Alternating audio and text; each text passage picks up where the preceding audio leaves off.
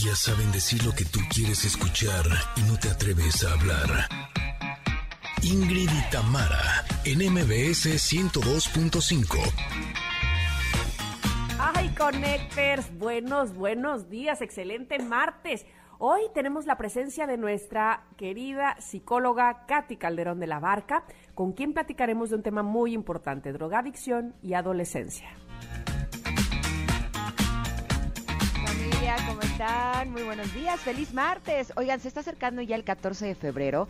Eh, muchas y muchos celebrarán con sus parejas o prospectos. Y si no, pues nos pasaremos horas pensando que nos ponemos para ver a un date. Por eso, nuestro stylist Michelle Ávila hablará de cómo vestirnos para una cita perfecta.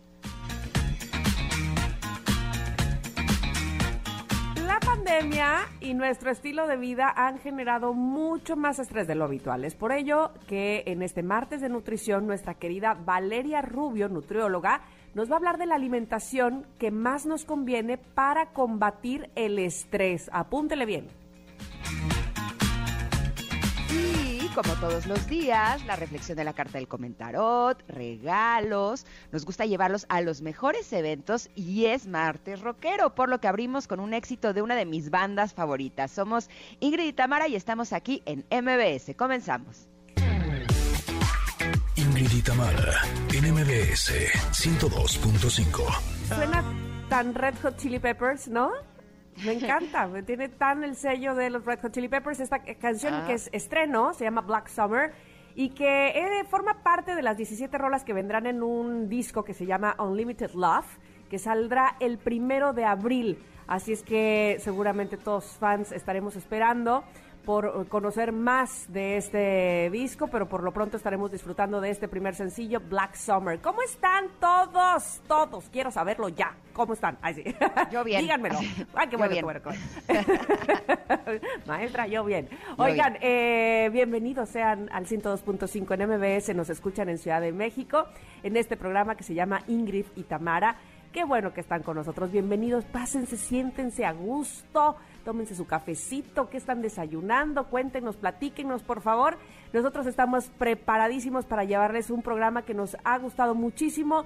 Ya les contábamos eh, al inicio que vamos a tener a nuestra psicóloga, la nutrióloga, nuestra stylist. Bueno, vamos a tener de todo, por supuesto, especialmente para ustedes. Saludo también con mucho cariño a quienes nos escuchan en Córdoba. ¿Cómo les va? Nos escuchan en FM Globo 102.1 y en Comitán, fíjense que están eh, sintonizando EXA 95.7, en Mazatlán EXA 89.7 y en Tapachula nos sintonizan en EXA 91.5. Gracias por hacerlo así y también a quienes están eligiendo las plataformas digitales, bendita tecnología que nos hace llegar hasta donde ustedes se encuentran. Y por supuesto queremos saber de ustedes en arroba Ingrid Tamara MBS, esa es una muy buena vía, por ejemplo Twitter para eh, comunicarnos de manera directa y rápida. Ingrid Coronado, te vi muy guapetón ayer disfrutando muchísimo del teatro y, ¿sabes qué? Recibe mi más sincera envidia. Ah, la verdad, te digo una cosa, sí, sí, siéntete con mucha envidia.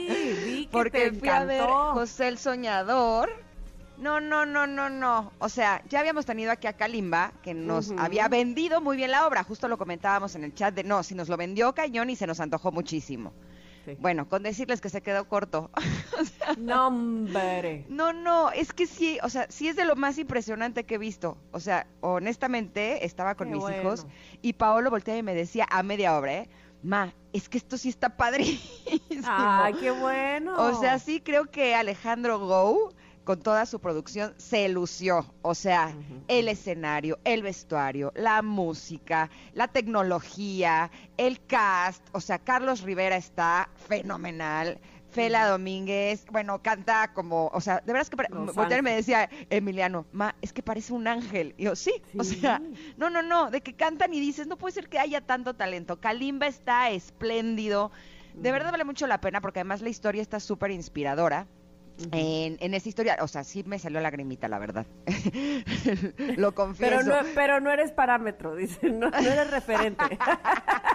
ya sé, ya sé. Pero además, como estaba con mis hijos, yo decía, que no me salga la lagrimita, que no me salga, porque si no mis hijos se van a reír de mí, porque justo dicen que lloro por todo. No, es que la historia es realmente muy, muy linda. es, es una historia súper inspiradora. Hay una parte de una canción que es como la típica, en donde dice, José confía, no pierdas la fe. En la Biblia dice que al final triunfas o algo así. Y entonces te juro que es como bien lindo porque muchas veces en la vida, pues eh, las circunstancias o las personas nos arrastran, nos aplastan. Eh, y si tienes fe, justo si tienes esperanza, logras salir adelante. Y ese es como el fondo eh, de esta obra. De verdad, yo sí los invito a que vayan al teatro. Estuve platicando con Alejandro Go cuando terminó la obra y le dije, es que te juro que lo que hiciste fue fenomenal. Y me dijo, mm. sí, ojalá que la gente realmente sí quiera asistir al teatro y se dé cuenta que si vas con tu cubrebocas realmente estás seguro. Y sí, el teatro ayer estaba llenísimo eh, y espero que siga así. La temporada es realmente muy, muy corta. Eh, al final pasamos a saludar a Kalima y a Carlos Rivera. Eh, fue curioso porque teníamos la invitación por parte de Kalimba y estando ahí vi el, camerino de Carlos Rivera y le digo a la persona encargada, oye, ¿y será que también le podemos tocar a, Carlos Rivera? Y les digo a mis hijos, es que yo lo conozco desde antes de que empezara. ¿Cómo? Y yo, pues sí, él ganó la segunda generación de la academia lo conocí desde que era aspirante a la academia prácticamente. Y no, bueno, los dos, ¿qué les puedo decir? O sea, encantadores a lo grande. O sea, súper lindos, mm. cariñosos con mis hijos. Mis hijos estaban así impresionados, ¿sabes? De que los estamos conociendo. porque finalmente ellos no están conmigo cuando estoy trabajando. Como que no, no, no es común que conozcan a las personas. Eh, eh, fue, no solo famosas, sino que están en este tipo de espectáculos. Así es que me siento muy agradecida, muy contenta. Gracias, Celeste, que por parte de aquí del de, 102.5 recibimos esta invitación. Realmente fue maravilloso. Estuvimos también con José Ramón Zavala, que estuvo por allá fue una noche realmente sí, mágica. Que ya nos lo están poniendo aquí en el chat, que si hacemos nuestro propio José el Soñador, allá, ja, dice, podría ser José Ra el Vacilador. No, no, no, igualito va a ser, nos va a salir idéntico, no sabes. No, sobre todo a mí. Yo creo que yo, si, si, si, si sigo practicando mi canto, esta vida y otras 10, a lo mejor podría cantar como, Fela, A lo mejor.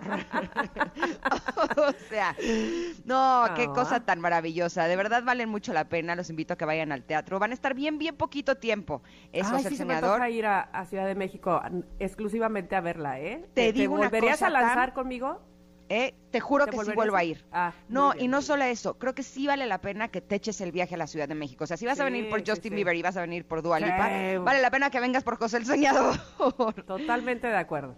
Está espectacular, de verdad de lo mejor que he visto. Y, sabes una cosa, creo que eh, sí vale la pena que nosotros apoyemos el teatro eh, simplemente porque si nosotros apoyamos el teatro, siguen eh, haciendo este tipo de obras tan espectaculares en nuestro país, ¿no? Hace algunos años. Exacto, tenías que viajar a Nueva York, tenías que bajar a Londres para poder ver algo de esta calidad. Y el hecho de que estén poniendo, eh, ahora sí que aquí en México algo tan, tan bueno, pues vale la pena que sí vayamos para que lo sigan haciendo, porque está realmente maravilloso. Buenísimo, buenísimo. Tenemos ya me ganó la de José el Soñador. vale a la pena, ¿cómo no? Sí, vayan, vayan, vayan. Y si vienes a México, yo vuelvo a ir contigo porque la disfruté enormemente. Fue, realmente una gran noche. Pero tenemos pregunta del día, este día también. Es el día del Internet seguro. Hemos estado hablando mucho de este tema con Pontón, así es que queremos que nos digan cómo se cuidan en la red yo más bien quiero preguntarle a la red cómo se cuida de mí. Así. porque, soy un desastre, gracias. ¿Tú cómo te cuidas de la red, Mitam? Pues mira, este, yo sí acabo de pasar por este asunto de que me querían hackear el WhatsApp, que ya descubrí por dónde, por dónde venía esto de la hackeada. Hackearon a una, creo que sí les dije, ¿no? Hackearon a Facundo y este y con razón me llegaban mensajes de él como un poco raros, pero como él es raro, ay sí, yo dije este Facundo anda muy muy loco, ¿no? Y este y no estaban eh, mandándole mensajes a, sus contactos y, justamente ese mismo día me llegaba alguien quiere hackear tu WhatsApp, alguien quiere hackear tu WhatsApp. Por fortuna, pontón, tan, tan, llegó a mi defensa y me ayudó con esto de la doble verificación o cómo se llama doble eh, verificación. Sí, ¿verdad? Bueno, este, verificación de dos pasos. Exactamente, tu verificación de dos pasos y este y así lo hice y ándele que no me hackearon el WhatsApp, pero ya también estaban intentando por Facebook, que, por aquí, que por allá y logré contenerlo, digámoslo así. ¿sabes qué? A mí la semana pasada en Instagram me llegó de la cuenta de Fer Broca eh, un mensaje en inglés eh, que decía algo así como, em, te invitamos a que entres a este enlace y no sé qué, no sé qué, pero era en inglés. Y dije, oh. ay, Fer no me mandaría algo en inglés, ¿no? y entonces dije, eh, prefiero no abrirlo. Y entonces le escribí directamente y le dije, oye, Fer, me parece que te hackearon tu cuenta. Él estaba además en el curso. Yo lo sabía mm. porque nos había dicho aquí en el programa que iba a estar en, en, una masterclass. Eh, y entonces dije, bueno, pues para cuando la termine que lo vea. ¿No? Sobre todo para que se dé cuenta que tiene hackeada su cuenta. Y ya después me escribió y me dijo, sí, sí, sí, me di cuenta, pero justo estaba en clase, no podía hacer nada hasta que terminé, pero mm. ya lo arreglé. Ah, ok, perfecto. Ah, qué bueno, Yo creo que es importante que si hay algo que, eh, pues como que no te hace sentido, ¿no? Como que siempre tenemos, desgraciadamente, que estar un poquito atentos. Incluso si recibimos un mensaje de WhatsApp de una persona, que la forma en la que habla o el contenido no, no es como, como que no te late que sea esa persona, pues mejor llamarle por teléfono y preguntarle si, si realmente sí es ¿no? Como para evitar que nos metamos en algún problema. ¿De qué te Era, era muy chistoso porque a mí, por ejemplo, Facundo me mandaba que es que un WhatsApp con una tacita de café. Yo decía, o sea, jamás me mandaría esto. Este, este, este, Facundo está muy bien portado. Jamás me mandaría una tacita de café sonriendo. Exacto, no, exacto. ¿Y era él o no? No, ya después una, una amiga mía, eh, muy amiga mía, Mónica, me dice, este, no, eh, fíjate en el Instagram, Facundo está diciendo que le hackearon su WhatsApp en una historia. Y yo, ah, ya entendí todo. Y sí, este, porque además una mañana amaneció este, varios chats que tenemos donde estamos juntos los dos y decía, Facundo te eliminó de este chat, Facundo te eliminó de este otro chat. Y decía, ay, qué mala onda. Y después cuando mi amiga me dijo eso, dije, ya entendí todo el, el hacker está entrándole a todos sus contactos con todo, ¿no? Y sí, pero por fortuna este me, me salvé con esa verificación de dos pasos. Muy, muy bien por Pontón. Exacto. Háganlo, que los invitamos a que nos digan ustedes cómo se cuidan en la red. Háganlo a través de arroba Ingrid Tamara MBS. Y justo estábamos platicando que ayer disfruté de José el Soñador. Eh, una de las cosas que fue más padre fue que todo el público era el público de MBS 102.5, ya que mm, fue una función especial para todos nuestros radioescuchas. Así es que seguimos dando regalos. Y justo MBS 102.5 te invita a la función especial de El Exorcismo de Dios el próximo 16 de febrero en Reforma 222. Eh, tenemos dos pases dobles. ¿Qué tienen que hacer para llevarse estos pases, Mitam? Bueno, para los primeros que nos cuenten una historia paranormal, de esas que han sucedido y que no das crédito y que dices, te cae de veras, pues sí, ese, el primero que nos cuente, los dos primeros que nos cuenten se llevan su pase doble para el exorcismo de Dios. ¿Dónde nos lo tienen que contar? En arroba Ingrid Tamara MBS, en Twitter, por favor. Ahí los esperamos en lo que vamos un corte y regresamos porque tenemos carta del comentario y muchas cosas más aquí en el 102.5. Volvemos.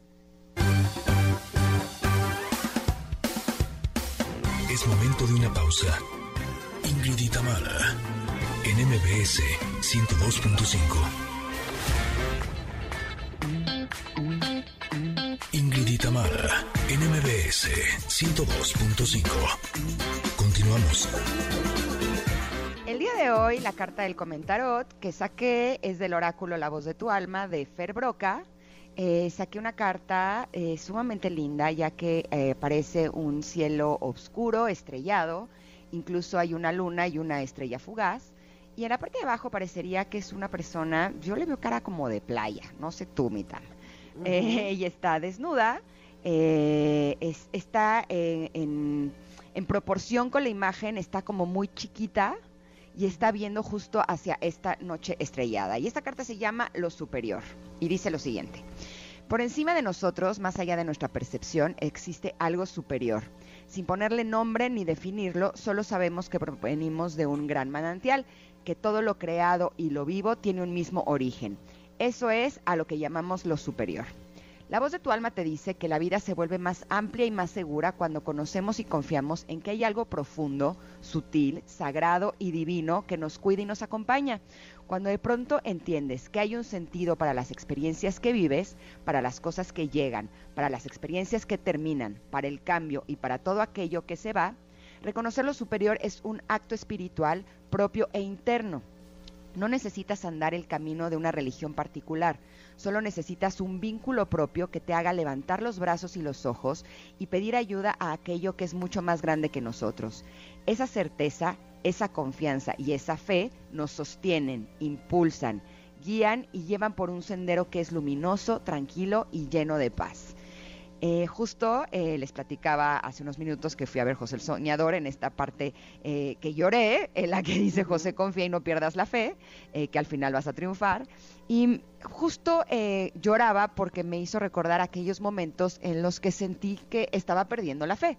¿No? Aquellos momentos en donde había situaciones que eran completamente injustas, eh, que sentía que la gente que más había querido y a quien más le había dado me estaban traicionando y me estaban eh, lastimando de formas que sentía que yo no merecía.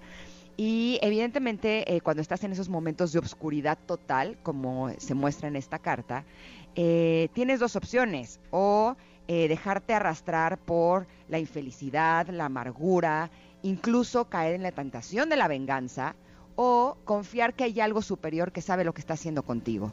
Y en mi caso yo elegí esta segunda. Sí podría decir que a través de estas experiencias es que eh, me siento hoy por hoy mucho más conectada con Dios, con lo divino, con el universo. Eh, no quiere decir que antes no creyera, pero cuando estás en un momento en el que te están eh, arrastrando o que te dan este que eh, he mencionado varias veces, que es como el sartenazo en la cara, eh, creo que eso te puede ayudar como a sostenerte. Esa sería como la imagen que yo utilizaría. Y en esos momentos, evidentemente, practicar oración, pedirle a Dios ayuda, eh, soltar y confiar en que aunque para mi mente o para mi razón las cosas no fueran justas, había una razón de ser debajo de todo ello. Y ahora, varios años después, eh, no quiere decir que no haya este, este tipo de situaciones en mi vida, pero me doy cuenta perfecto cómo cuando dejo de estar conectada, cuando digo, ay, bueno, ahorita qué pasa si unos días no hago mi meditación o cuando me doy cuenta que no he hecho oración, o sea, cuando realmente empiezo a alejarme, ¿no? De mí y de lo divino o de Dios, eh, em, es cuando empiezan a suceder cosas en mi vida que me hacen regresar hasta este punto. Y digo, a lo mejor tiene que ver con eso, con darnos cuenta que si estamos eh, así, confiando en lo superior, si estamos eh, sintiéndonos con fe, con esperanza, realmente no necesitamos que nos pasen cosas que nos desafíen porque finalmente ya estamos en el lugar en el que nos podemos sentir mucho mejor. Para mí esta carta el día de hoy es una carta que me inspira, sí, me inspira muchísimo y que me recuerda que es bien importante que nos demos cuenta que eh, a pesar de que somos, eh, y voy a usar una imagen que para mí es, es muy bonita, a pesar de que somos una gota en el mar, también podemos ser el mar completo y eso tiene que ver cuando estamos conectados precisamente con lo superior. Así es que no me quiero poner muy, muy eh, profunda ni demasiado espiritual, pero esta carta eh, lo dice todo. Los invitamos a que lo vean a través de arroba Ingritamara MBS porque es una carta realmente bella. Para ti, ¿qué significó esta carta, Tam? Fíjate que eh, para mí es todo un tema esto de la espiritualidad y lo superior, porque, pues digamos que a mí nadie me enseñó. Ahora es que entiendo que esto de lo superior es un acto de fe y como decías tú, de confianza. Eh, yo vengo de una familia, todos ateos, donde nunca nadie nos, eh, pues ni nos obligó, ni nos orilló, ni nos indicó, ni nos nada sobre la religión. Y entonces, al, paso del tiempo, sí tenía yo muchas confusiones al respecto. Y después entendí que no tenía que ver la espiritualidad con la religión. Lo entendí a lo mejor ya muy tarde o, muy adulta, pues. Eh, sin embargo, me parecía o me, ha parecido muy interesante precisamente esto, tanto que justamente la semana pasada pedí un libro que aún no me llega, viene desde España, es el libro más reciente de Borja Vilaseca, que se llama Espiritualidad para Escépticos. Y, tiene que ver, descubrí este libro gracias a que lo sigo a él en YouTube y él estaba hablando precisamente de esto, de cómo hay una separación entre las religiones y no estaba hablando mal de ninguna religión, al contrario, se ve que es un hombre que le gusta la teología, eh, pero cómo, cómo la espiritualidad va más allá de eso, ¿no? Y entonces, sí, eh, yo creo que he tenido algunas experiencias que me han demostrado a mí eh, cómo mi fe o, como, sí, como la espiritualidad la, llevo per se o, va dentro de mí. Y una de ellas que me acuerdo muchísimo es cuando enfermó mi mamá. Mi mamá tuvo un tumor en el cerebro. Y me acuerdo mucho, mucho que lo primero que vino a, a mí fue esta esta petición a lo superior, como dice la carta, de que a mi mamá no le doliera nada, me explico, de que no sintiera dolor. Y justo su tumor eh, se encontraba del lado eh, derecho y el doctor después nos explicaba que de ese lado no tenemos terminales de dolor, que si le hubiera tocado del lado izquierdo, ella estaría al grito, ¿no? Entonces, para mí fue como una como un eso, un acto de fe, de confianza, de decir porque yo lo pedí, ¿no? Porque yo se lo pedí al universo, a lo superior, me están concediendo por lo menos esta parte, que mi mamá no sufra. Y, y como esas, otras más. Entonces, sí, e, este asunto de soltar, pedir, eh, agradecer evidentemente lo que se, lo que se te da, es, eh, es, digamos, un tema que yo he, estado aprendiendo de unos años para acá, que no lo llevo, eh, digamos, pues no sé, de, cultura familiar, ¿no? pero que ha sido muy favorecido que, encontrarme con este tema de la espiritualidad y, e irlo desarrollando poco a poco. Digamos que me siento todavía eh, como alumna eh, y aprendiendo de esto. Sin embargo, ha sido muy reconfortante saber que eso, que si sueltas a ese ser superior, eh, con confianza, con como un acto de fe, todo lo que piensas, todo lo que todos tus actos, finalmente vas a encontrar un buen camino. Así es que me ha encantado también esta carta. Pueden encontrarla, por supuesto, en nuestro Twitter, arroba Ingrid Tamara MBS, para reflexionar sobre ella y sobre todo para saber cómo están ustedes de su espiritualidad. ¿no? ¿Sabes qué? Ajá, sigue.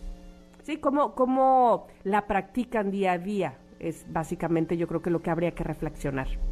Y justo ahora que hablas de, practicar la espiritualidad, en alguna ocasión leí en un libro que decía que si Dios es creador, eh, la mejor forma de ser eh, espirituales es ser creativos. Y se, me hizo todo el sentido.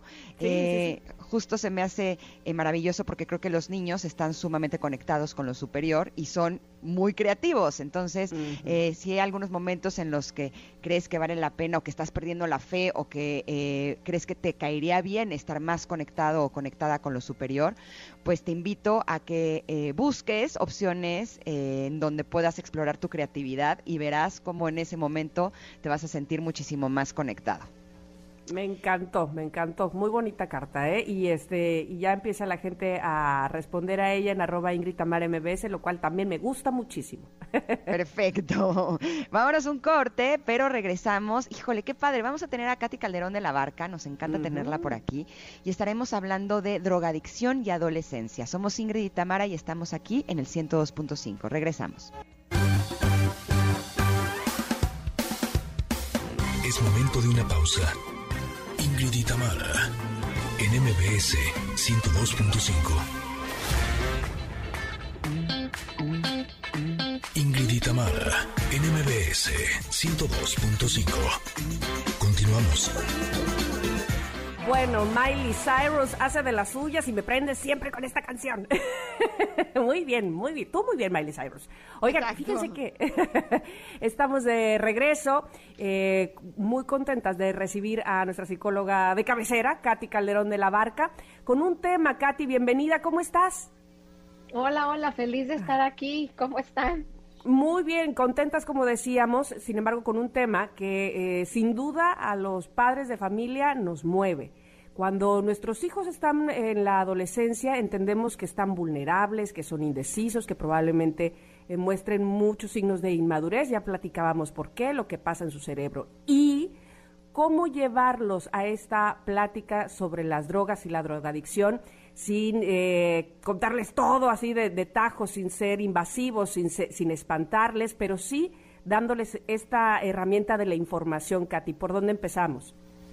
Claro, pues mira, de entrada, parte de lo que, o sea, de lo que es indispensable tener en cuenta como papás es uno, o sea, el no engañar, o sea, el, el, poderles compartir. ¿A qué me refiero con no engañar? En el tema de lo que la mayoría de los papás dejamos fuera, que es cuando tú observes a alguien, o sea, en un espacio llámese fiesta, reunión, socializando, hay una parte de las drogas que se va a ver bien, que se va a ver divertida y que te va a mandar la señal de no pasa nada. Esa es la parte más peligrosa y generalmente los papás, como bien lo dice Tamara, por el miedo que tenemos, lo que hacemos es decirle todos los efectos negativos, que claro que son muchísimos, pero ¿qué sucede con los efectos positivos que son obviamente algo nada más de, de, como una especie de compensación inmediata, solución falsa, pero, pero se ve y existe y nuestros hijos la van a ver. Entonces es sí decirles, a ver, lo peligroso de las, de las drogas es que te van a gustar, mi amor. O sea, eso es lo más peligroso de esto. Si la tomaras y te supiera como el ajo, la cebolla, así en la primera este, probadita, obvio no las probarías.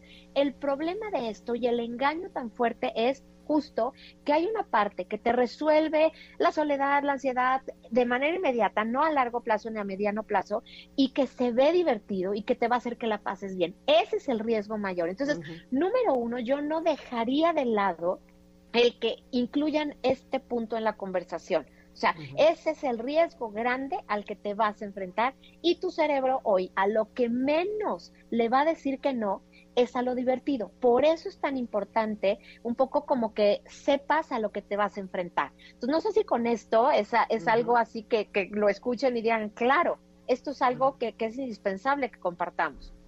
A mí me hace todo el sentido, Katy, pero eh, yo creo que eh, muchas veces los papás lo que queremos es cuidar a nuestros hijos, ¿no? Y queremos guiarlos, ahora sí que por el camino del bien. pero ¿qué tanto vale la pena que la satanicemos? O sea, ¿qué quiero decir? El decirle que ni siquiera las prueben, ¿no?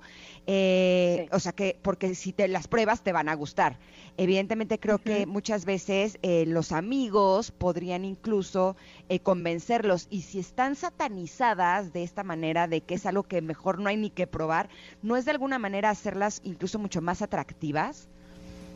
Mira, es que justo como lo, como lo dices, el, el, tema, Ingrid, es un poco el tema de la conversación. O sea, el tono de la conversación debe de ser y aquí es donde como papás hay que jalarnos las riendas, poner el freno a tope y decir, esta conversación tiene que ser en el espacio y aquí me voy a ir eh, un poco a, lo que son los estudios el mejor espacio de aprendizaje y atención es un espacio de calma, es un espacio de balance, es un espacio de armonía. Entonces, ¿dónde tienen que ser este tipo de conversaciones? En momentos y en, espacios en donde la conversación fluya, en donde se sienta como estos espacios ricos de conversación con ellos, en donde podamos escucharnos los dos y donde no sea un monólogo. Entonces, la parte que sí hay que, ver es el ambiente en donde se da esta conversación o, o las varias veces que se da esta conversación, que es un ambiente agradable, que la información vaya y venga. Ahora, ¿qué es lo que sí como papás necesitamos saber son los elementos que ayudan eh, a que esto pueda ser como una especie de prevención del tema del pruebo las drogas o entro en las drogas. O sea, el poderles decir la, la realidad de las drogas es que el cerebro adolescente hace que esto se vuelva toda, o sea, todavía mucho más adictivo el asunto. Entonces, ¿qué sucedería en una conversación como le diría a mi hijo? A ver, yo lo único que te digo es, hay curiosidad, espérate a que tu cerebro esté maduro o sea, di que, que tendrás y llegará un momento y solo lo haría únicamente con el tema de la marihuana. Más adelante, cerebro maduro, totalmente formado, esto es después de los 26 años. ¿Por qué? Porque hoy lo que sucede es, o sea, que las condiciones de tu cerebro jalan cualquier aprendizaje, cualquiera, ¿no? Y cualquier situación emocional. Entonces, mi sugerencia sería justo eso, como dices, no es desde este lugar te lo prohíbo, no, es estás aprendiendo a tomar decisiones y ese es otro de los puntos importantes, la toma de decisiones. Hagamos el tema de las, de las drogas un tema de saber decidir adecuadamente en cuanto a tu salud, en cuanto a tu bienestar. Entonces, por eso el tema de las drogas se relaciona al bienestar y a la salud en general. Entonces, el poderle decir a los hijos, esto está dirigido a la toma de decisiones. O sea, tú quieres pasarla bien, tú quieres libertad, tú quieres, o sea, ahora sí que ir creciendo y sintiéndote adulto. Bueno, eso se nota con la toma de decisiones. Si puedes ir a una fiesta y hay eh, lo, lo, permitido, que es fumar y que es este tomar, ¿no? Y a ciertas edades. Bueno, empecemos justo con tu toma de decisiones en relación a eso, a cómo te estás relacionando con tus, con tus, o sea, sí que tus afectos, con tu, con tu vida social, con las redes sociales y con el alcohol, que es como la primera de las sustancias, digamos, como socialmente permitida. Entonces, si, si lo vemos es socialmente, ok, esto es lo que se permite, tu toma de decisiones me va a decir qué tan responsable estás siendo, qué tan cuidadoso estás siendo y qué tan bien le estás pasando, porque acuérdate que sí, como decimos siempre, incluir la parte o sea, divertida y rica de la socialización. Entonces, esos serían unos de los, o sea, de los primeros elementos que, que tendríamos que tomar en cuenta.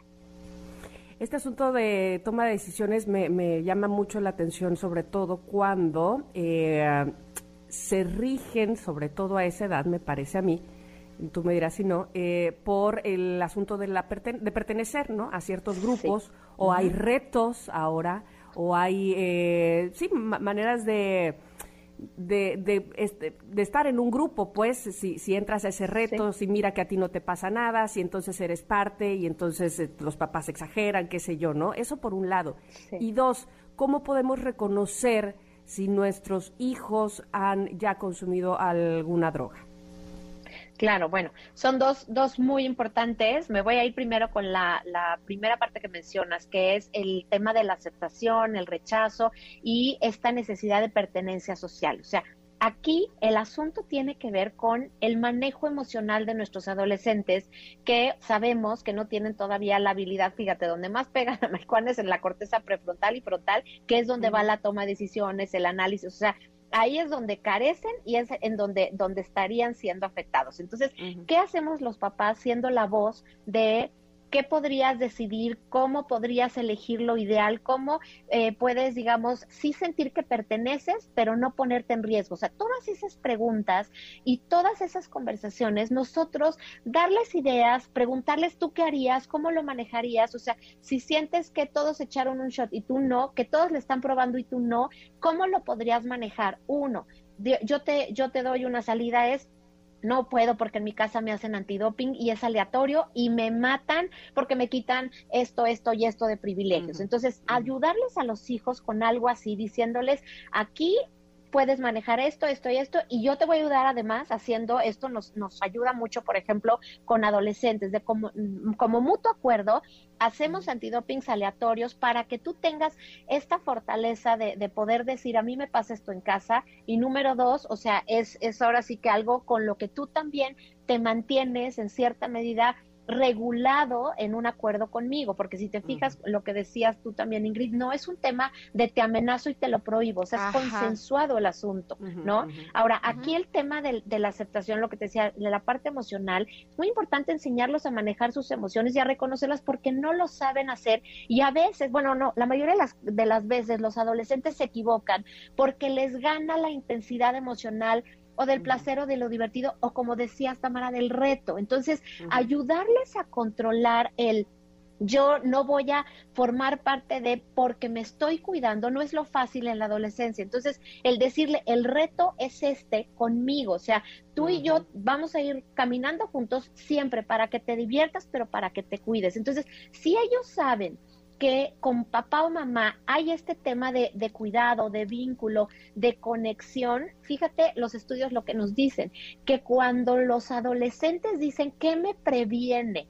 Por eh, de no haberme metido en drogas, generalmente la respuesta uno es, es que yo tenía miedo de que de fallarle a mi mamá, de fallarle a mi papá, de perder su confianza, de perder como e, este, eh, así que este, este, este compromiso que ellos me dan al confiar en mí. Entonces, esto es importante porque si nosotros logramos esa relación con los hijos, ahí los estamos vacunando. Y si nos vamos a la, a la, digamos, a la otra parte que tiene que ver con cómo es que caemos, caemos siempre cuando, cuando nos se vuelven tan atractivas y ya empezando el camino de la adicción, cuando nos quitan todos estos dolores emocionales, cuando nos quitan el sentimiento de no pertenencia, de soledad, pero que, ojo, aquí es donde está el truco más, más, más importante los adolescentes muchas veces no saben reconocer que están buscando pertenencia, que están buscando aceptación. O sea, cuando tú les preguntas por qué lo hiciste, ah, no saben. Y esta es la voz que como adultos tenemos que decirles,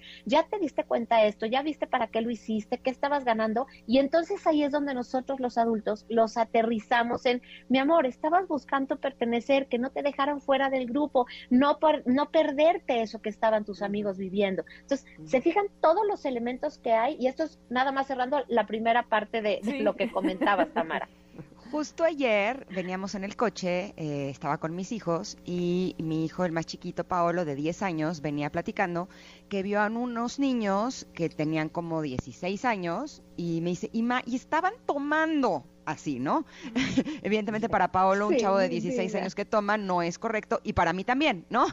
Dije, sí, estoy totalmente de acuerdo contigo. Y justo su hermano Emiliano, que tiene 23, volteó y les dijo a sus dos hermanos chiquitos, les dijo, ojalá que ustedes cuando crezcan sean como soy yo, que yo no tomo y los chiquitos le preguntaban, ¿y tú por qué no tomas? Y dijo, porque yo descubrí que me la paso igual ese día de la fiesta, pero al día siguiente todo el mundo se siente pésimo y yo me siento perfecto. Entonces, yo prefiero no hacerlo. Y eso me hizo recordar eh, aquella época de adolescencia en la que todos sus amigos tomaban, menos él, lo que le causaba cierto rechazo. Era como, ay, él no toma. Y me acuerdo que Emiliano me decía, pero yo me divierto igual, o sea, sí bailo, estoy en la pista, soy simpático, o sea, pero por el hecho de no tomar, ellos sienten que yo no estoy como dentro de su grupo. Me dice, hasta que descubrí que si me hago el que tomé, de esa manera ya soy bien recibido. Y me decía, y a veces más, hasta arrastro la lengua para hacerme como el que tomé, pero simplemente no tomo. Entonces mi pregunta es, Katy, eh, si la diferencia entre un chavo que toma a uno que se vuelve alcohólico o un chavo que prueba una droga y se, y se vuelve una persona que ya tiene un problema de drogadicción, realmente es un problema eh, emocional que se está manifestando de esa manera. ¿Me la respondes después del corte? Por supuesto que sí. Muy buena pregunta. Vamos y volvemos. Estamos platicando con Katy Calderón de la Barca sobre drogadicción y adolescencia. Es momento de una pausa. Ingrid y en MBS 102.5. Ingrid Itamara, en MBS 102.5. Continuamos. Estamos platicando con Katy Calderón de la Barca sobre el tema drogadicción y adolescencia. ¿Estás ahí, Katy? Sí, sí, sí, y lista para contestar esa buenísima pregunta que hiciste. Gracias. bueno, pues te comparto, fíjate, el tema de la adicción, o sea, hay un gen que sí te hace vulnerable, o sea, hay una parte fisiológica, digamos, en esto, pero realmente lo que nos avienta a las a las adicciones y lo que nos hace seguir ahí o en su defecto salir de ahí es que se manejan los temas emocionales y aquí, mira, les voy a dar un par de puntos que son justo indispensables. Uno, para evitar o para salir o para resolver si nuestro hijo, como decía Tamara, cómo me doy cuenta de que ya está entrando, ¿ok? El tema de la comunicación es básico. ¿Y a qué me refiero con este? No es hablar, porque a veces somos mamás que hablamos 24 horas para corregir, no. Es un tema de escucho y hago al otro sentirse escuchado. Entonces, ese elemento en la comunicación, y eso pregúntenselo a sus adolescentes, o sea, sabes si te sientes escuchado por mí y cuando escuchemos el no, ojo, hay que trabajar en eso. La otra es aceptación, o sea, estos sentimientos de acepto la realidad, estoy enojado porque no tengo el papá que quiero, no tengo la familia que quiero, no tengo los permisos que quiero. O sea, esa aceptación es un, es un punto de trabajo en, en lo que es el manejo de la frustración básica, ¿no? Entonces, revisar cómo está mi relación con la realidad y con la aceptación de la realidad que tengo. Y esta está ligada a la siguiente, que es cómo manejo mis emociones. Puedo permitirme sentir ternura, tristeza, generalmente son las emociones que vibran bajito o las incómodas, el dolor, eh, todas estas, por ejemplo, tipo soledad, que vibran más bajito y que no nos permitimos sentir estas emociones porque nos da vergüenza, porque me dijeron en mi familia que eso no es de hombres o eso es inadecuado, entonces no me permito sentir lo que realmente es la vida emocional y la otra, que sería la cuarta, el sentido de comunidad, o sea, pertenezco y tengo una red social que alimenta esto, mi sentido de vida. O sea, si yo tengo esos puntos,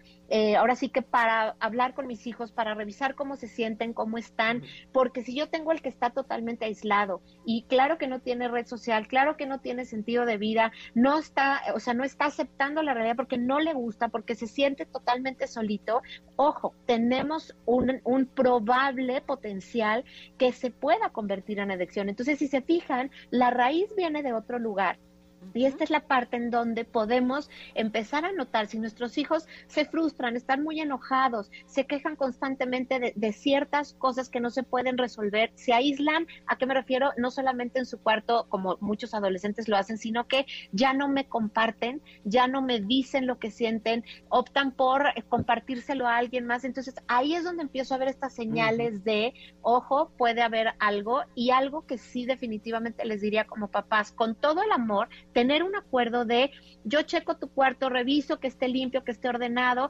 pero en este ordenado y todo, que tu cuarto me hable de cómo estás tú. Y entonces por eso a veces veo en tu mochila desorden, veo un poco de caos en tu mente. Veo en tu mochila desorden o ya me encontré un vape, ya me encontré este a lo mejor un poco de marihuana. Entonces, ese es el momento de hablar y yo tomaría aquí este el ejemplo que nos nos pones tú Ingrid con la conversación que tuvo Emiliano con sus hermanos. A eso me refiero con un ambiente rico en la conversación. Emiliano pudo hablar no siendo este papá que les está diciendo no lo hagan, o sea, lo hizo en un ambiente súper rico, agradable, y ese es el ambiente que tenemos que procurar cuando hablemos del tema de las drogas. Suponiendo, Katy, eh, o, poniendo, digamos, este escenario donde ya tenemos no solamente identificado que probó las drogas, sino que tiene un serio problema eh, eh, de adicción. ¿Cuál es el paso a seguir? Y me parece a mí, no sé lo que tú opines, que en este paso a seguir, por supuesto, estamos involucrados toda la familia. Totalmente, totalmente, porque como bien lo mencionas, la comunicación es, o sea, es, de todos hacia ese miembro de la, de la familia. Entonces, en efecto, todos tenemos que involucrarnos cuando hay un, un tema de adicciones, y esto incluye desde los trastornos de alimentación, hasta cualquier tema de, uso de sustancias, hay un tema que no está fluyendo en la comunicación. Entonces, toda la familia tiene que hacer un trabajo para que esto pueda llegar a un nivel de recuperación y se tiene que atender el problema. O sea, ¿a qué me refiero? Hay que ir eh, a un grupo, hay que ir a, una, a un trabajo, digamos, con un especialista en adicciones. O sea, sí, el, el, trabajo con adicciones es un manejo en grupo porque son varias áreas las que se tienen que atender. Y evidentemente, pues esto es sí dirigirlo con, con cualquier persona que sepamos cuál es eh, ahora sí que el manejo de las adicciones porque no es únicamente con una terapia que se puede resolver esta situación. Y sobre todo, perdón, te lo, te lo preguntaba de esta manera, porque muchas veces eh, pareciera que el del problema es él, ¿no? Entonces que él vaya a su terapia, que, que ándale, aquí le echamos porras desde acá, ¿no?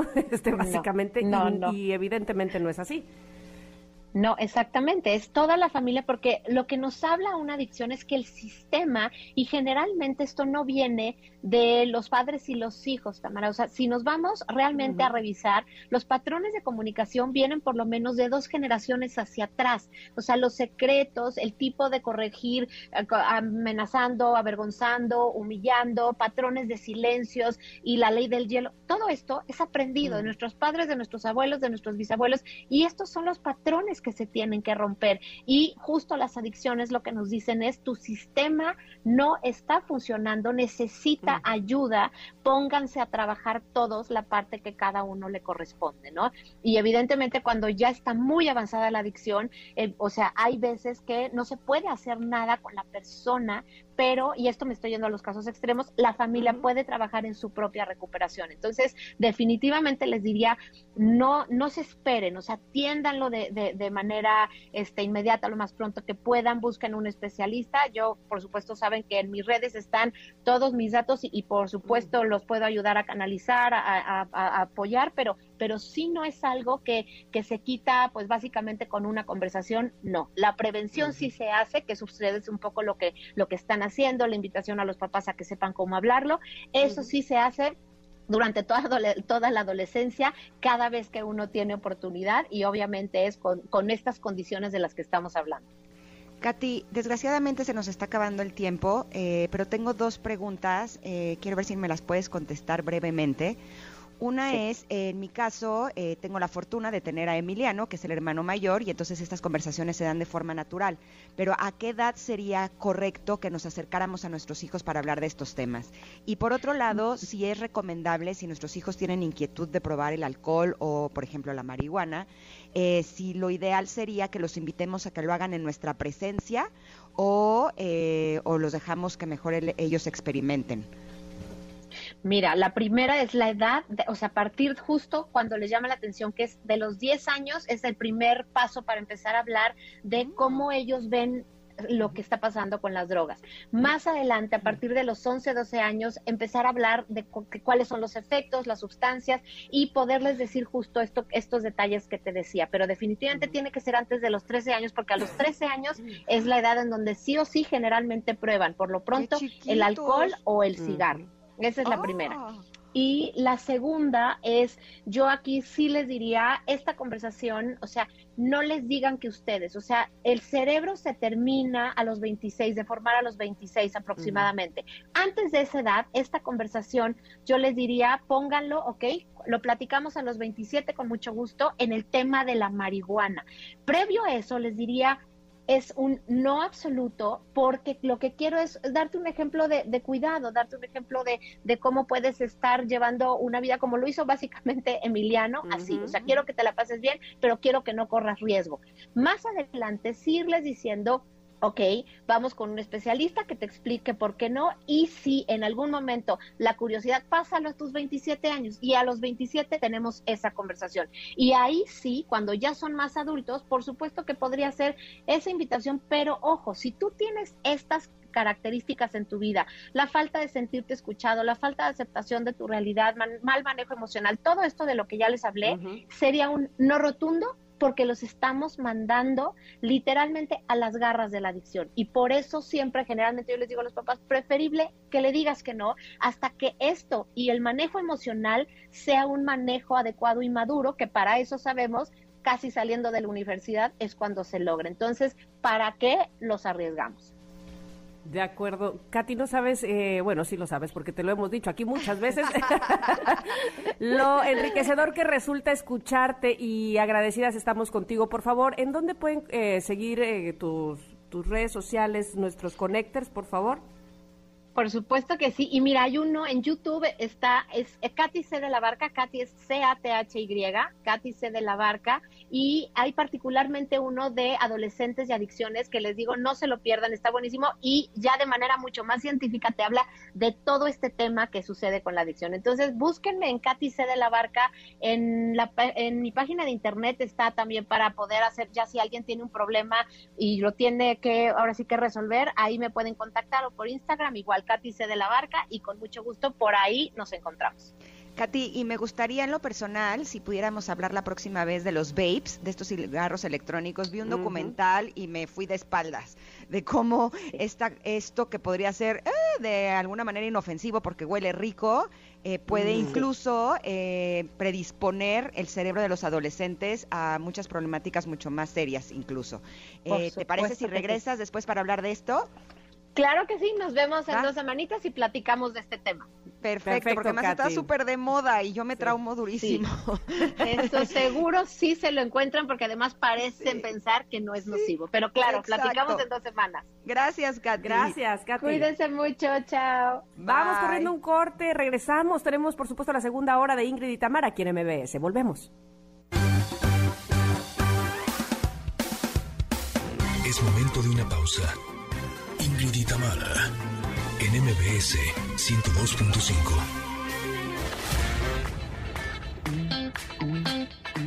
Ingrid y Tamara en MBS 102.5. Continuamos. Familia hermosa, en la primera hora de Ingrid y Tamara platicamos con la psicóloga Katy Calderón de la Barca sobre adolescencia y drogadicción. Mi sugerencia sería, no es desde este lugar te lo prohíbo, no, es estás aprendiendo a tomar decisiones y ese es otro de los puntos importantes, la toma de decisiones. Hagamos el tema de las drogas un tema de saber decidir adecuadamente en cuanto a tu salud, en cuanto a tu bienestar.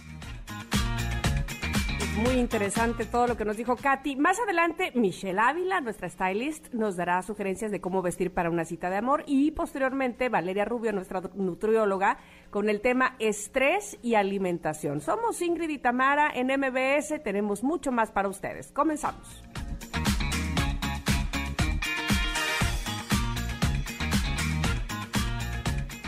Ya se acerca San Valentín y en Liverpool puedes encontrar todo en un solo lugar. Fragancia, reloj, collares, aretes, bolsa, cartera y chocolates que endulzan la vida. Así que ya saben, este 14 de febrero, enamórate de todo lo que tiene Liverpool. Presenta. La efeméride del día. La gran canción se llama Home Sweet Home, es de Motley Crue, porque un día como hoy, pero de 1961, nace el cantante estadounidense Vince Neil, en 1981 funda el grupo de heavy metal Motley Crue junto al bajista Nicky Six. Su imagen andrógina y su rubia melena lo convierten en uno de los íconos del rock de los 80s. Así es que feliz cumpleaños, Vince Neil. Felicidades. Y bueno, en otros nacimientos, en 1931 nace el actor estadounidense James Dean, quien se convierte en ídolo de la juventud de su país y participa en películas como Al Este del Edén, Gigante y Rebelde sin causa. Esta última lo da a conocer en el mundo y muere en un accidente automovilístico el 30 de septiembre de 1955 a los 24 años. Mm, ¡Qué joven! Eh, también en 1941 nace la actriz Kitty de Hoyos, estrella de cine mexicano y una de las primeras mexicanas en desnudarse en la pantalla grande. Mm. Mm, guapísima Kitty de Hoyos. Oigan, también en 1941 nace el actor, productor, modelo estadounidense Nick Nolte. Actúa en películas como La Copa Dorada, La Delgada Línea Roja, El Príncipe de las Mareas, 48 Horas al Límite y Un Loco Suelto en Hollywood. ¿Sabes que hay una película de Nick Nolte que se llama Algo del Guerrero? No es de las mm, más famosas. No se imaginan qué buena película. Sí, ay, él se me hace como un gigante, se me hace grande, grandote, hacia el tototote. Sí, pero esta película está súper inspiradora, se la recomiendo muchísimo para que la busquen. Tiene, es algo del guerrero, de algo así. Está bien, bien padre. Oigan, en 1949 nace la actriz, escritora, productora y directora mexicana Florinda Mesa. Ella dio vida a Doña Florinda y a la Chimoltrufia en la serie del Chavo del Ocho y es la viuda de Roberto Gómez Bolaños. Híjole, sin duda, uno de los personajes con los que crecí y más disfruté. O sea, la Chimoltrufia sigue siendo para mí uno de los personajes más queridos de mi historia. Una maravilla. Así es que feliz cumpleaños, Florinda Mesa. Oigan, y en 1968 nace el actor estadounidense Gary Coleman, protagonista de la serie Blanco y Negro, una de las más famosas en los años 80. Seguramente muchos lo reconocen, esto, o, quizá los que no vieron esa serie, por eh, este meme de la carita de, Gary Coleman cuando voltea así y dice, ¿de qué estás hablando, Willis? ¿No? Exacto. Sí, sí, sí misma que trata de un millonario que adopta a dos niños afroamericanos y es reconocido o recordado por esa frase de que estás hablando, Willis. Él murió el 28 de mayo de 2010. Y en aniversarios luctuosos, un día como hoy, pero del 2012, muere de cáncer de pulmón el cantante, guitarrista, poeta, escritor, compositor argentino Luis Alberto Spinetta. Él fue conocido como El Flaco y es considerado uno de los más importantes y respetados músicos en su país. Tocaba rock, jazz rock, tango rock, rock progresivo, hard rock, blues y folclore. No, hombre, un talentazo. Sin duda alguna. Y hoy es día del Nirvana. El 8 de febrero se celebra el Día del Nirvana o Paranirvana. Este día coincide con el momento en el que Buda alcanzó el Nirvana final, consiguiendo la felicidad más allá del cuerpo físico, y se trata de un concepto fundamental en las religiones del hinduismo, el jainismo y el budismo. Eh, y el día de hoy también es el Día Internacional de Internet Seguro, ya se los decíamos eh, con la pregunta del día. Eh, fue propuesto por la red InSafe y apoyado por la Unión Europea. Se celebra el segundo martes de febrero. más de 100 países alrededor del mundo conmemora este día cuyo objetivo principal es crear conciencia de la importancia que tiene el hacer de Internet una plataforma digital más segura. También ya comentábamos ayer que Mark Zuckerberg podría ir a la cárcel si no, ahora sí que tiene más cuestiones de seguridad en Facebook, en Instagram, sobre contenidos que puedan ser dañinos o tóxicos para la sociedad. Y también de eso va la pregunta del día, ¿eh? Así es que ya veo que nos están contestando. Muchísimas gracias. Hoy es Día Internacional del Internet Seguro. Y este, pues yo preguntaba sobre todo si te han tratado de hackear alguna de tus redes sociales o, o WhatsApp, o qué haces tú para mantenerte con seguridad mientras navegas en Internet ya nos están contestando. Decía yo, mira, eh, Estelita dice, sí, desgraciadamente me hackearon dos veces ya, tanto Facebook como entraron a mi WhatsApp, pero hay aplicaciones ya para que no nos suceda. Exactamente, Estelita, hay que estar a las vivas ahí también. Y tenemos regalos. Sí, tenemos regalitos, tenemos dos pases dobles para que disfruten de The Gilmore Project para el día de hoy, 8 de febrero a las 8.30 de la noche en el Pepsi Center. ¿Qué tienen que hacer para llevarse estos pases, Tam? Ay, solo díganos una de las efemérides que acabamos de comentar. Listo, que facilito. Arroba Ingrid Tamara MBS y se van a disfrutar de The Gilmore Project y la música de Pink Floyd. Así es que arroba Ingrid Tamara MBS ahí en Twitter. Estamos esperando su respuesta sobre eh, que nos digan una efeméride de las que acabamos de comentar. Vamos a ir un corte. Tenemos, uy, mucho que platicar. Eh, con Michelle Ávila, nuestra stylist. Así es que quédense aquí en el 102.5 de MBS. Somos Ingrid y Tamara. Es momento de una pausa. Ingrid y Tamara, en MBS 102.5. Ingrid y Tamara, en MBS 102.5. Continuamos. Glam, glam, glam. ¿Cómo asistir a una cita? ¿Cómo, cómo darte a conocer en esa... Eh, dicen que la primera impresión nunca se olvida sí tienes que ir muy glamurosa, no, este, tienes que ir más natural, ser más tú. Ay, por fortuna, Michelle Ávila, que es nuestra stylist de cabecera, nos va a aclarar todas esas dudas. ¿Cómo estás, Michelle? Bienvenida. Hola, ¿cómo estás? Feliz aquí ya súper ansiosa, que he de decir que aparte de mi cumpleaños, me creerán lo romántica que soy, que el 14 de febrero, de verdad no saben cómo lo disfruto. ¿Es tu cumpleaños el día 14, eh? No, no, no, que digo que aparte de mi cumpleaños, o sea, de la ah, emoción del cumpleaños, ah, ya, sabes, o sea, el 14 de febrero también lo disfruto así como, sí, qué bonito, es bonita fecha, sí, sí, sí. Eh, muy bien, ¿cómo hay que ir a una cita, este, mi querida Michelle, sin exagerar o qué, qué hacemos? Sin exagerar o exagerando. A ver, ¿qué haces? Primero, eh, quise tocar este tema porque ya la semana que entra es 14 de febrero y creo que es muy buen momento para empezar a armar el outfit o saber cómo van a celebrar o unos van a celebrar el fin de semana, otros el lunes y así, ¿no? Pero entonces es súper importante saber cuáles son los tips para ir a tu primer, eh, este, a tu primera cita. ¿Por qué? Porque hay diferentes tipos de cita y ahorita con el tipo de aplicación que existe, pues de repente puede que viste foto o antes de saber el nombre, este, investigas, este, lo googleas y lo que quieras, ¿no? Pero la primera, o sea, la primera cita, el sentarte con una persona que te gusta, siempre hay unos nervios impresionantes y mariposas en el estómago.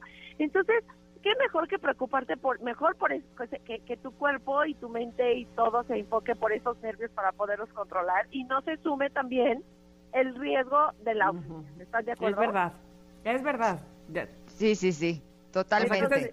estás preocupada por una cosa, pero no si se te baja el escote, si se te sube la falda. Tienes toda la razón.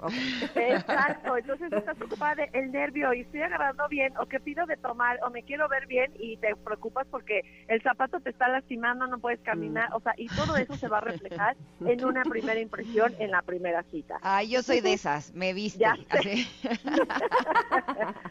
Entonces, lo primero que tienen que hacer es real es buscar un look que te haga sentir, estas tres palabras son claves y quiero que a todas las mujeres hermosas se nos grabe en la cabeza que el primer outfit debe de ser que nos haga sentir seguras, guapas y cómodas. Ok. Ok.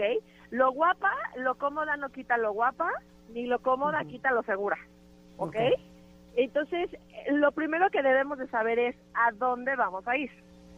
La primera cita, nuestro outfit se debe de acoplar a la circunstancia. Acuérdense que es personalidad, tipo de cuerpo y todo, pero también nuestros looks y nuestra personalidad, nuestro estilo, se debe de ajustar y, debe de ser un match perfecto a la circunstancia a donde nos a eh, que, que, vayamos a ir. Por ejemplo, es muy diferente si vas a ir a un antro, por ejemplo, es muy diferente si vas a ir a un cafecito, a un museo, al cine. Ahora, como primera cita, yo siempre voy a recomendar que vayan a lugares que no sean tan ruidosos como un antro, porque porque hay mucho alcohol y cero plática, y mucho ruido y mucho jajaja, jijiji, y acaba la cita y dices, ni lo conocí, ¿no? claro. sí, sí, ahora, eh, tengo una pregunta. Eh, hace un tiempo salí con una persona y fue como de, ok, vamos a, cenar algo tranquilo, órale va. y entonces yo me puse una blusita linda con unos jeans y unas botitas eh, como militares Ok. Eh, y a la hora de la hora me dice, no, no, no, es que ya luego lo pensé bien y dije, si voy a salir contigo, pues mejor prefiero llevarte al lugar más padre y demás. Eh, le dije, ay, me hubieras avisado, ¿no? Yo venía así como súper tranquilita. Eh, pero dime una cosa, siempre cuando vas a salir en una primera cita, ¿no es mejor que estés como un poquito abajo a que salgas en completamente despampanante o es mejor que te pases? amiga, sí, 100%. Ahí el error fue de tu date, no tuyo. y más si ya pasó por ti, ¿no? Es así como la mujer siempre cuando cuando te vayan a invitar a salir como protocolo también de personalidad, deben de preguntar a qué hora, a dónde vamos a ir y si hay otro plan después o si nada más es ahí para que tú sepas exactamente qué tanto te puedes arreglar o qué tanto no. Algo que acabas de decir, amiga, es súper importante porque porque siempre hay que empezar de menos a más en una primera cita, cuando estás conociendo a alguien, siempre que te conozca de la manera más natural posible. No que te, no que te conozca desaliñada o, ay, así soy en pijama y greñuda y sin bañar. No, no, no, eso no tiene absolutamente nada que ver. Que te conozca de, de tu personalidad en la, en la parte más natural. No vayas a utilizar maquillaje en exceso, no vayas a utilizar perfume en exceso, no te vayas a arreglar de más, porque efectivamente te vas a ver despampanante y van a decir, qué mujerón y al día siguiente que vayan a ir a andar en bici van a decir qué pasó. ¿Qué le pasó? Se me deslavó, así. ¿Qué pasó? Se me deslavó, exactamente, así tipo Nana Fine, así. No, no, no. Entonces, nunca hay que nunca hay que exagerar, siempre tenemos un límite en nuestra en nuestra personalidad, en nuestro estilo de menos a más. Cada quien tiene el suyo, pero siempre en una cita tener el menos, sin maquillarte. Algo importante es lucir como muy muy alineada en el tema de, de, pulcras, de limpias, este, lucir cómodas. Ahora, algo que, algo que, mm, como unos tips para que ustedes lo ajusten a su cita es, elijan prendas que reflejen su personalidad. De repente si quiero lucir demasiado seductor y me pongo un, un vestido muy pegado y súper super escotado, es algo que Michelle no es y, entonces se puede llegar se puede llevar una imagen errónea de lo que realmente yo voy a hacer y esa y esa relación desde el principio no va a funcionar porque la idea errónea de tu de, tu personalidad está desde el día uno por eso es súper importante. Entonces, vayan al, con algo que refleje su personalidad, si son románticas, si son un poquito más naturales, si son ejecutivas, cada quien vaya a lo suyo siempre ajustándose al lugar a donde vayan a ir. No se disfracen, ¿ok? No se disfracen qué buena frase. ajá, de, eh, soy seductora, ay, este, la verdad soy eh, una persona come hombres, ¿no? Pero no lo quiero asustar, entonces me voy a disfrazar de niña bien. No se disfracen, sean lo que ustedes sean. Es una cita, es conocer a su media naranja y que las conozcan como ustedes son desde el principio, porque así puede llegar a funcionar. Hay una frase con la que quería terminar, pero la voy a poner aquí en medio porque es muy, o sea, es como pieza clave que dice la clave de una relación es la confianza 100% y es fundamental que primero la tengas en ti misma. ¿Ok? okay. Ganadorcísima. Ganadorcísima, ¿estás de acuerdo? ¿Por qué? Porque no vas a llegar a, conocer a alguien aparentando a alguien que no eres, porque eso está, se está mermando en tu personalidad, que te quieres acoplar o quieres darle a entender a una persona a alguien que no eres y eso se nota mucho con la vestimenta. Entonces, no se disfracen, sean lo que ustedes son. Entre menos es mejor, realmente. Adecua tu ropa al plan si es un picnic, si es una comida, eh, comidas familiares las evitamos ahorita porque estamos hablando de primeras citas y será muy malo que te llevaran una primera Mm, cita con Uy, tu imagínate, te- híjole, no, ya, Ya estás sé, quedando ahí, no, ya estás comprometiéndote. Ya. Oye, ¿y sabes qué? Y yo quiero cerrar con una frase mía que tengo en mi libro, Muy bien, amiga. que las mujeres tenemos que entender que en una primera cita no vamos a gustarle al hombre, vamos a ver si el hombre nos gusta. Exacto, viceversa. Nosotros tenemos Exacto. el poder, tú muy bien. Exacto, porque siento que si no, además vamos con mucha presión y podemos ir hasta un, poco aceptada, incluso exageradas en nuestro arreglo. Ahora dime Y una cosa nada más dime. para terminar, eh, Michelle. ¿Qué tanto eh, vale la pena que enseñemos en nuestra No. primera cita? No, no, no, no enseñen, excepto que sea tu personalidad. Y con esto voy con esta parte que digo, resalta tus atributos más característicos. Si te gustan tus piernas, resáltalas pero de una manera muy alineada. Si te gusta el abdomen, que se ve en un crop top, pero no en un topo o en un, en un corset, ¿no? Si te gusta tu pelo, resalta lo que más te gusta porque así te vas a sentir más segura. Los colores ganadores para una primera cita es el rojo, el rosa y por supuesto el negro. El rojo es la atracción, es la, es la mujer seductora. El rosa es como la sutil, los dos son muy femeninos, pero en un rango muy sutil y muy seductor. Y el negro es el más elegante, si es que van a salir en la nochecita. Y eh, no mm, lleven algo súper importante, lleven algo nuevo, lo que sea, un anillo, eh, una bolsa, no los zapatos porque se pueden llegar a lastimar y eso va a afectar completamente, pero cómprense algo nuevo, una diademita, algo que digan, ay, estoy, aparte estoy estrenando y eso también a las mujeres nos emociona y nos da un plus en la cita. Oye, una vez salí con Muy un hombre. bien, es verdad. Salí con un hombre cierto. y tenía mi vestido nuevo y yo después hablando por teléfono con él, ya que nos teníamos más confianza, me dice Ajá. atacado de risa, Ingrid, traías la etiqueta de fuera. No, No. ser, amiga, no, y eso pasa muchísimo. O sea, pero espérate, la etiqueta, la- porque traías vestido. al, re- al revés el vestido o No, porque... se salió, ves que tiene salió. como este cordoncito, Ajá, ajá, ajá. se Ay, me olvidó maldito cordón. quitárselo y Uf. cuenta que era un, un o sea, tuve que pedir ayuda para que me el vestido por atrás y entonces no lo vi. Salí Ya sé. corriendo, me dijo, y traías la etiqueta de fuera. Y yo, ok, Ay, listo. mi vida.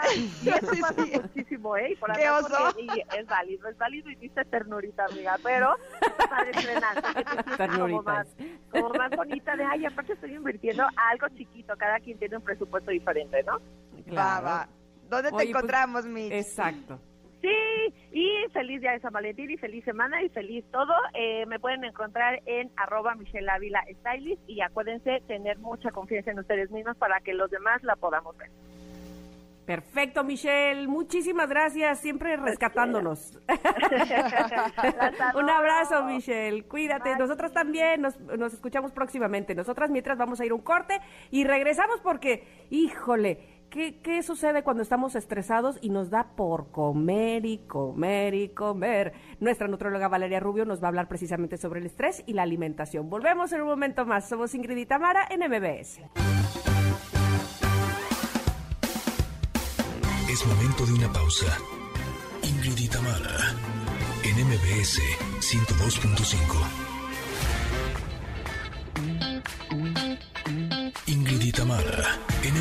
MBS 102.5. Continuamos.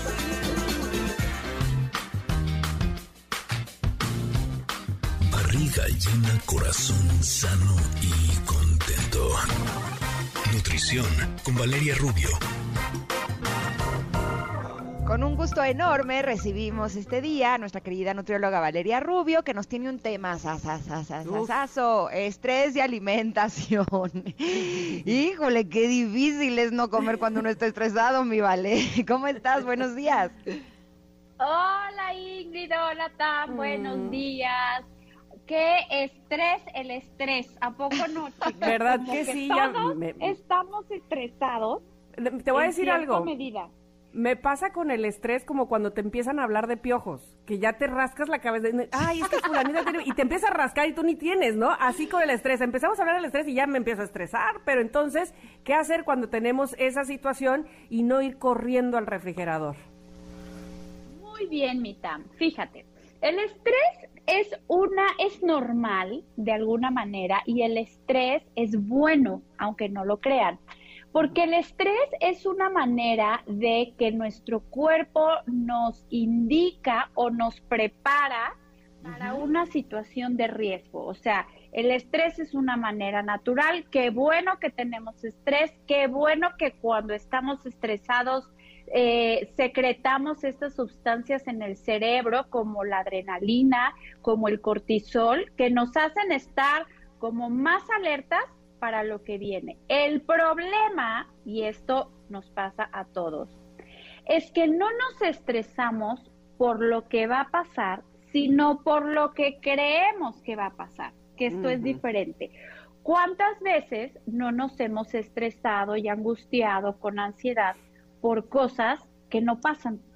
Por cosas que tú creías que iban a pasar, pero que no pasan. Entonces, el, el estrés hay que entenderlo como algo natural, hay que entenderlo como algo que se debe de aprender a manejar. O sea, la mayoría de las veces que nos han dicho los médicos es que ese dolor de espalda, es que esa migraña, es que esa caída del pelo, ese insomnio es por estrés, elimínalo. Pues bueno, es prácticamente imposible porque es parte eh, pues nata de los seres eh, humanos, de los seres vivos incluso. Aquí eh, la hormona culpable o la gran culpable de todo este daño que el estrés nos hace al cuerpo es el cortisol.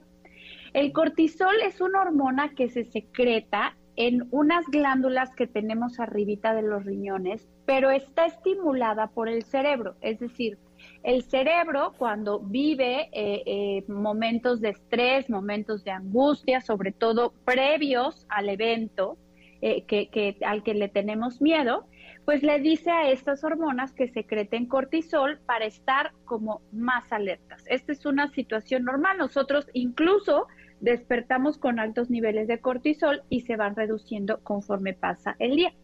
El problema más, más grande de esto es que cuando no tenemos los mecanismos para bajar los niveles de cortisol, ahorita platicamos de ello, pero como siempre les digo, tres cosas fundamentales, manejo de emociones, ejercicio y alimentación. Este cortisol elevado de manera constante tiene efectos negativos obviamente en la salud y baja el sistema inmune, entonces te enfermas más seguido de virus, bacterias, hongos, todo lo que tiene que ver con el sistema inmune. Te vuelve más propenso a desarrollar diabetes, o sea, el, el estrés es un factor de riesgo para desarrollar diabetes, para desarrollar osteoporosis Fatiga crónica. Hace ratito, antes de hablar con ustedes, estaba con una paciente que seguro me está escuchando porque le dije que iba a hablar de eso, que eh, tuvo COVID hace poquito y eh, platicábamos cómo la mayoría de los que han tenido COVID, sobre todo esta última cepa, quedan con niveles como de ansiedad, como de estrés, en su mayoría. Digo, todos pasamos por, por eso, pero sobre todo por una fatiga crónica, constante y aumento de peso. O sea, es una realidad y está probado científicamente que el estrés hace que aumentemos de peso de manera directa, pero también lo que tú decías, Ingrid, eh, al principio, los estudios han relacionado una relación eh, pues como bidireccional. Por un lado, eh, el estrés, el cortisol hace que se almacene más grasa, pero por otro lado, también los altos niveles de cortisol aumentan este sistema o aceleran este sistema que tenemos de recompensa del cerebro en el consumo de alimentos, entre comillas, reconfortantes. O sea, eh, eh, el cerebro, cuando está estresado, hace que nuestro cuerpo literal nos pida más alimentos altos en azúcar y en grasa, que son los que pues por muchas teorías nosotros sentimos como reconfortantes. Entonces, ¿qué hay que hacer para evitar los altos niveles de, cortisol? Eh, primero que nada, ya les decía, este trabajo introspectivo que luego nos da como mucho nervio o no tenemos incluso tiempo de hacer, que es realmente lo que les decía ahorita, eh, ver qué tanto estamos preocupados por algo que todavía no pasa, ¿no? Eh, ayer justo tuve una experiencia con una amiga que su papá está, estaba, afortunadamente ya está muy bien, muy malito en el hospital, y decíamos, bueno, qué bueno que ya no está en terapia intensiva, ya lo pasaron a intermedia, ya está oxigenando mejor, ya depende menos de los aparatos y las dos dijimos, ay, a ver si pasa buena noche, ¿no? Como automáticamente ya preocupándote por algo que todavía ni siquiera pasa y eso habla de que tenemos esta eh, tendencia a no estar en el presente y para eso hay una herramienta padrísima que yo amo y adoro, que es la meditación, el mindfulness Siempre ya saben que hablo de eso aquí porque hay videitos y técnicas de respiración que te ayudan poco a poco. Es como un ejercicio para la mente, así como los que quieren tener cuadritos en el abdomen tienen que hacer ejercicio de manera constante, no es cosa de un día. También a la mente se le entrena para estar cada vez más en el presente y no irte tanto al futuro. La gente que es eh, religiosa, también el estar concentrado, orando, rezando, te trae un poco más al presente. Es decir, todas estas eh, técnicas, el yoga incluso, la terapia, por supuesto, terapia emocional, que te ayuden a trabajar la parte emocional. Luego también, obviamente, pues el ejercicio, ¿no? Eh, el ejercicio ayuda a aumentar los niveles de, de, perdón, a bajar los niveles de cortisol, aumentando los niveles de, de, serotonina. La serotonina y el cortisol compiten, como que no todos pueden estar, los dos pueden estar en primer lugar. Entonces, para contrarrestar el cortisol tenemos que hacer cosas y comer alimentos. Ahorita vamos a hablar, ahora sí que a lo que te truje, chencha, de nutrición en relación al, al estrés. Pero bueno, el ejercicio también es importante porque baja los niveles de cortisol, eh, baja también a reforzar la, la, producción de serotonina. De preferencia, la mayoría de los autores recomiendan el ejercicio en la mañana porque el ejercicio en la noche muy vigoroso, algunos, me incluyo, como que nos aceleran eh, eh, y nos no nos permiten descansar bien. Obviamente masajes, el tai chi, el yoga, todo eso también ayuda a manejar el estrés y hablando de comida, perdón Ingrid, dime, dime. Eh, sí, es que justo me hiciste recordar que cuando era eh, un poco más joven, que vivía con mi mamá, de pronto en mis momentos de estrés me daba el hambre, ¿no? Estas ganas de, querer comer y de llenarme. Iba y agarraba verdura cocida, ¿no? Y me la comía y le decía a mi mamá, es que tengo hambre. Y me decía, pues come más verdura cocida. Y yo, no, es que necesito algo que truene, así. algo que sea crunch, porque si no siento que no me estoy llenando. Por eso creo que es bien importante que nos puedas compartir, solo que tenemos que ir a un corte, sobre cuáles son los alimentos que nos pueden ayudar a saciar esa necesidad o esa ansiedad eh, cuando estamos estresados. ¿Te parece si vamos y regresamos contigo? Me parece muy bien, aquí nos vemos.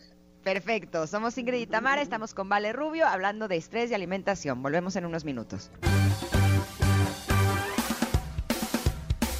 Es momento de una pausa. Ingrid y Tamara en MBS 102.5.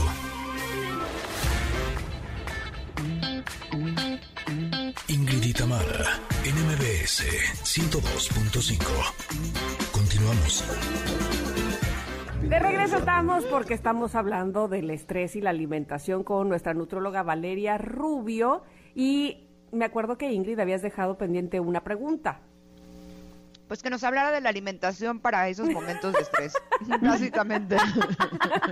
Te agarré con el bocado, estabas muy estresada. Cuéntanos. Que no se notaba. Mi querida Vale. ¡Te cachamos! Pues es que yo dije, va a hablar tanto. De la colación. Dije, tanto se va a hablar su, su choro, pues yo puedo echarme mi cuchara. Bueno, Valeria se sigue como hilo de media mientras me puedo echar mi colación muy tranquila. Pues en efecto, ahí les va, les van los alimentos que pueden ayudar a reducir el cortisol y aumentar los niveles de serotonina. Uno, el matcha, el té verde, para que se hagan su latte en la tardecita con matcha Esto ayuda a promover, como es un antioxidante muy importante, a reducir los niveles de cortisol.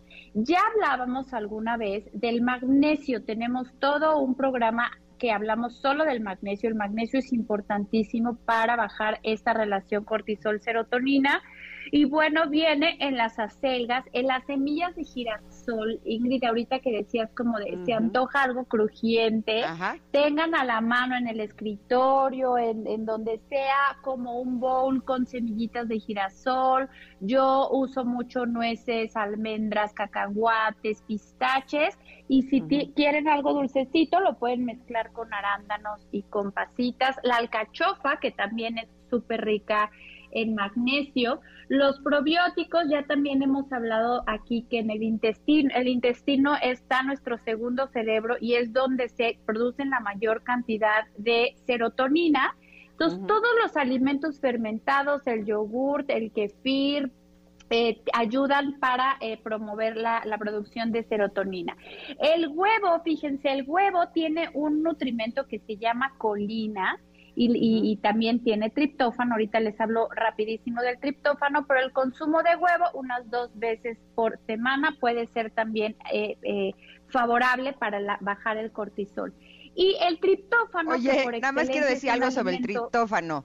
Si el triptófano fuera persona, me casaría con él porque me cambió la vida entera, te juro, lo amo con todo mi corazón. Sí, completamente. Cuéntanos del triptófano.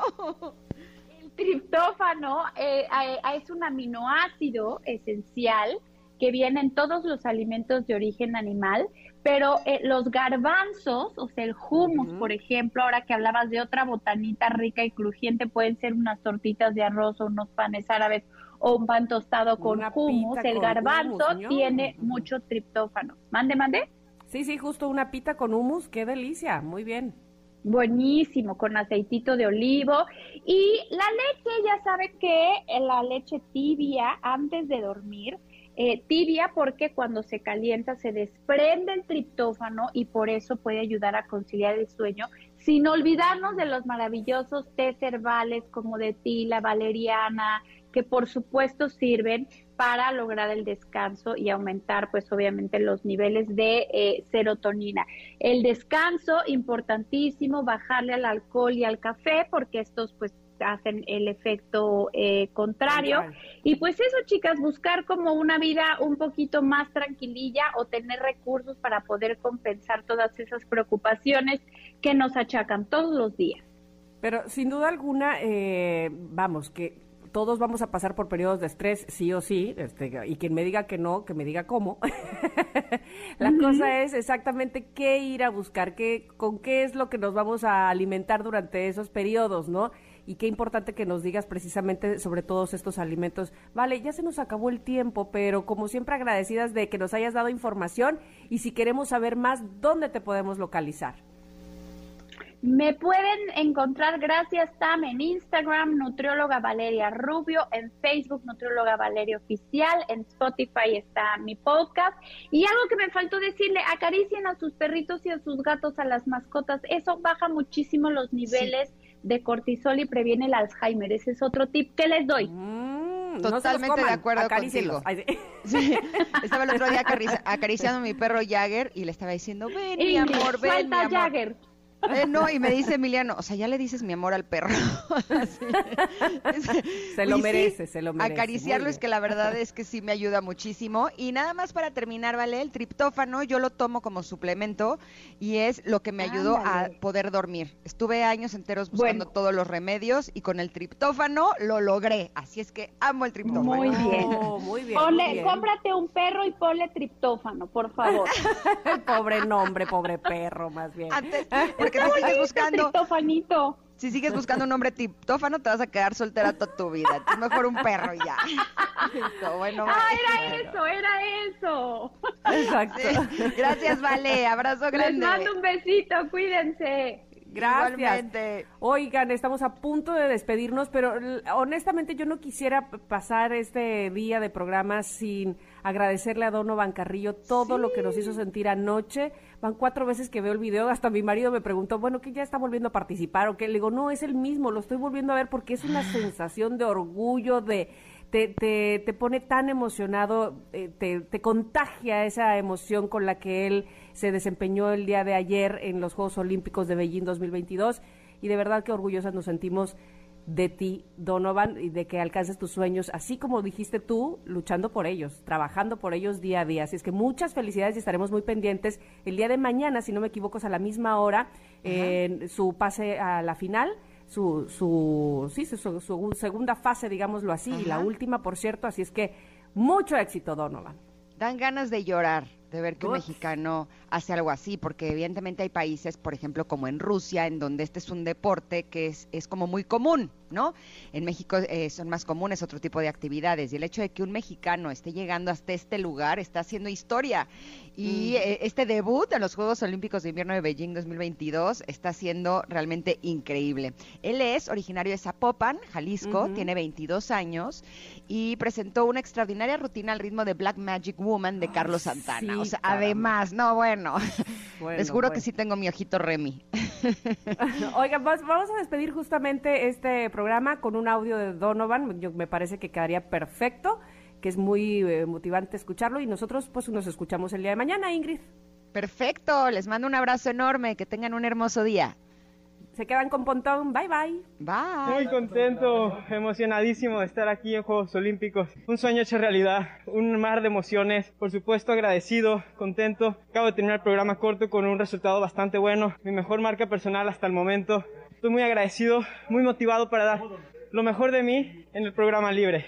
Para mí es un honor que mi país se sienta orgulloso de mí. Es algo que me motiva muchísimo y es algo que disfruto como nadie para dar lo mejor de mí en todas y cada una de las competencias. Para el programa libre voy a buscar eh, lo mismo que busqué en este programa, que creo que fue clave para obtener el resultado. Simplemente disfrutar, vivir el momento, sin, sin olvidar dar lo mejor de mí. Y yo creo que eso va a ser clave para hacer el programa que hemos estado trabajando tanto junto con mi entrenador, Gregorio Núñez. Ingrid y Tamara te esperan en la siguiente emisión, MBS 102.5.